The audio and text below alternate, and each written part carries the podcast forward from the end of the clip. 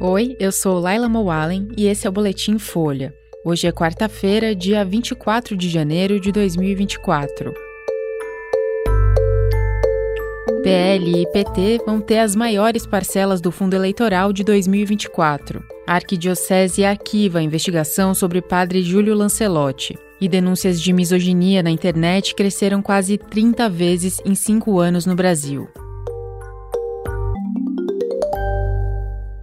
O PL de Jair Bolsonaro e o PT de Lula vão receber as maiores fatias do fundo eleitoral desse ano. O presidente sancionou na segunda-feira o valor de 4 bilhões e 900 milhões de reais para financiar as campanhas. A cifra foi aprovada pelo Congresso e representa um recorde para os pleitos municipais. O chamado fundão é repartido entre as siglas de acordo com a lei eleitoral. Entre os critérios estão os tamanhos das bancadas na Câmara e no Senado. O PL conseguiu eleger a maior bancada de deputados em 2022 e, por isso, deve receber 863 milhões de reais para bancar as atividades dos candidatos do partido nesse ano. A previsão para o PT é de 604 milhões. Em seguida, vem União Brasil, PSD, MDB e PP. O fundo turbinado expande o poder dos dirigentes partidários na eleição, já que o patamar é praticamente o dobro do distribuído aos partidos em 2020. O fundo eleitoral, que usa dinheiro público, foi criado a partir das eleições de 2018, depois que o Supremo Tribunal Federal proibiu doações empresariais para as campanhas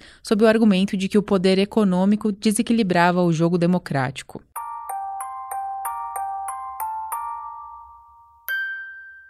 A Arquidiocese de São Paulo disse que arquivou as investigações sobre o padre Júlio Lancelotti, que é alvo de denúncias de conteúdo sexual por parte da presidência da Câmara Municipal. Em nota, a Arquidiocese afirma não ter convicção suficiente sobre a materialidade da denúncia e cita um parecer do Ministério Público sobre o mesmo caso. A decisão foi informada ao Vaticano. O vídeo foi enviado pelo presidente da Câmara, vereador Milton Leite, da União Brasil. O material, que não tem autenticidade comprovada, mostra um homem se masturbando. Em 2020, o mesmo vídeo foi alvo de investigação do Ministério Público de São Paulo, que arquivou a denúncia. O padre Júlio Lancelotti é alvo de acusações do vereador Rubinho Nunes. O político, que também é da União Brasil, é autor do requerimento de CPI que pretende investigar ONGs que atuam no centro de São Paulo. O parlamentar afirma ter contratado uma perícia que constatou a autenticidade do vídeo e que se trata do religioso nas imagens. Procurado, o padre não quis comentar. A defesa dele afirmou que se trata de uma montagem.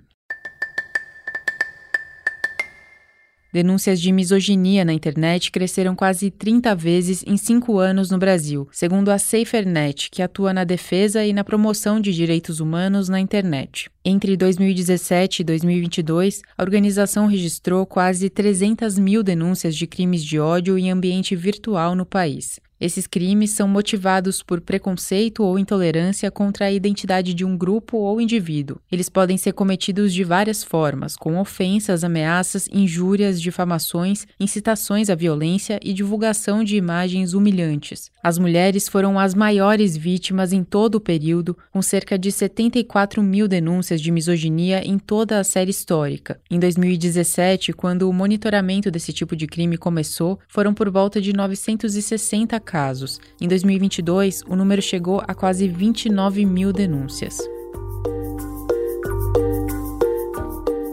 Esse foi o Boletim Folha, que é publicado de segunda a sexta, duas vezes por dia, de manhã cedinho e no final da tarde. A produção é de Daniel Castro e Magé Flores e a edição de som é de Rafael Conkle. Essas e outras notícias você encontra em folha.com. Até mais!